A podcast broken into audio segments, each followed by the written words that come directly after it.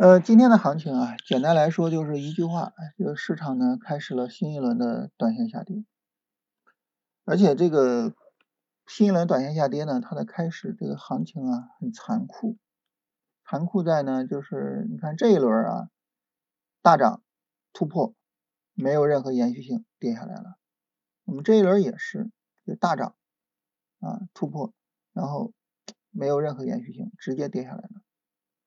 其实一直到昨天啊，这个走势走的并不坏啊，三根小阴线的调整并不算差。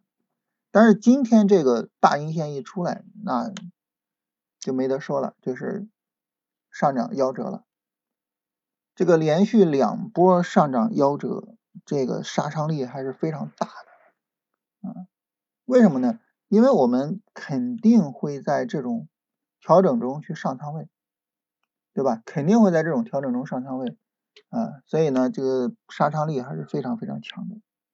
我们自己呃，就节后这一周啊，是最近两三个月受伤最严重的一周，啊，就是整个呃损失最大的一周，啊，其实还是说就是整体上对行情还是比较看好，呃，对大盘啊，对板块都比较看好，所以这种情况下呢。这个仓位水平比较高，然后今天尤其是今天啊，今天的这个损失可能已经几个月没有出现这么严重的损失了啊。前面像这种大跌，前面这种大跌就都没有像今天这种损失。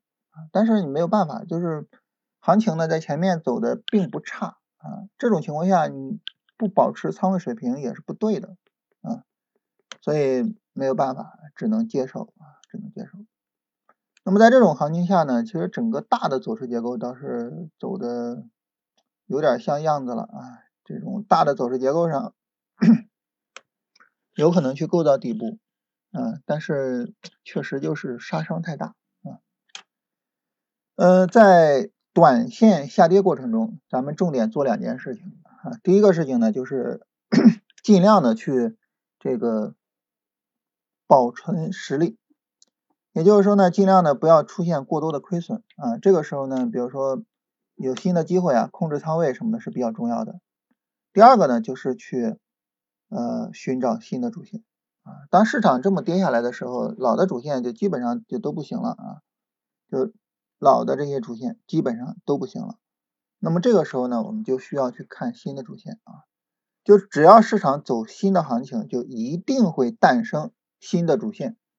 所以我们需要密切的去关注新主线的诞生啊，这短线下跌中就是去干这两件事情啊，嗯，包括前面这个呃像高股息的板块，石油啊、煤炭呀之类的啊，银行是吧？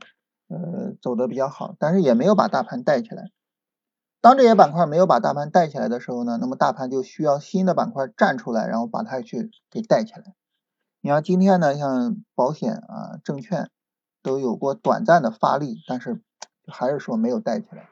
那么最终呢，想要把大盘带起来，一定会站出来新的板块，也就是说一定会出现新的主线啊。我们需要密切的去关注新主线的诞生啊，这是我们下周以及后续整个短线下跌中最重要的工作啊。所以我们现在整个操作呢，就进入了短线下跌的节奏。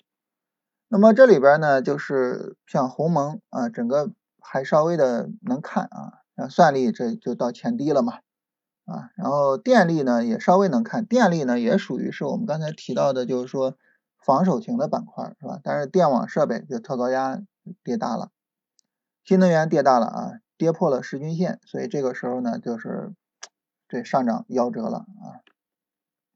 按道理来说呢，这个走势拉升调整。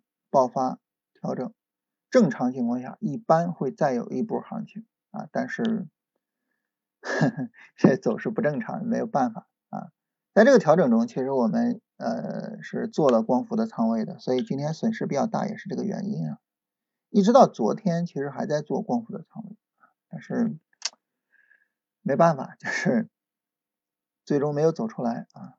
然后磷呢也走大了，是吧？核电这些都调大了。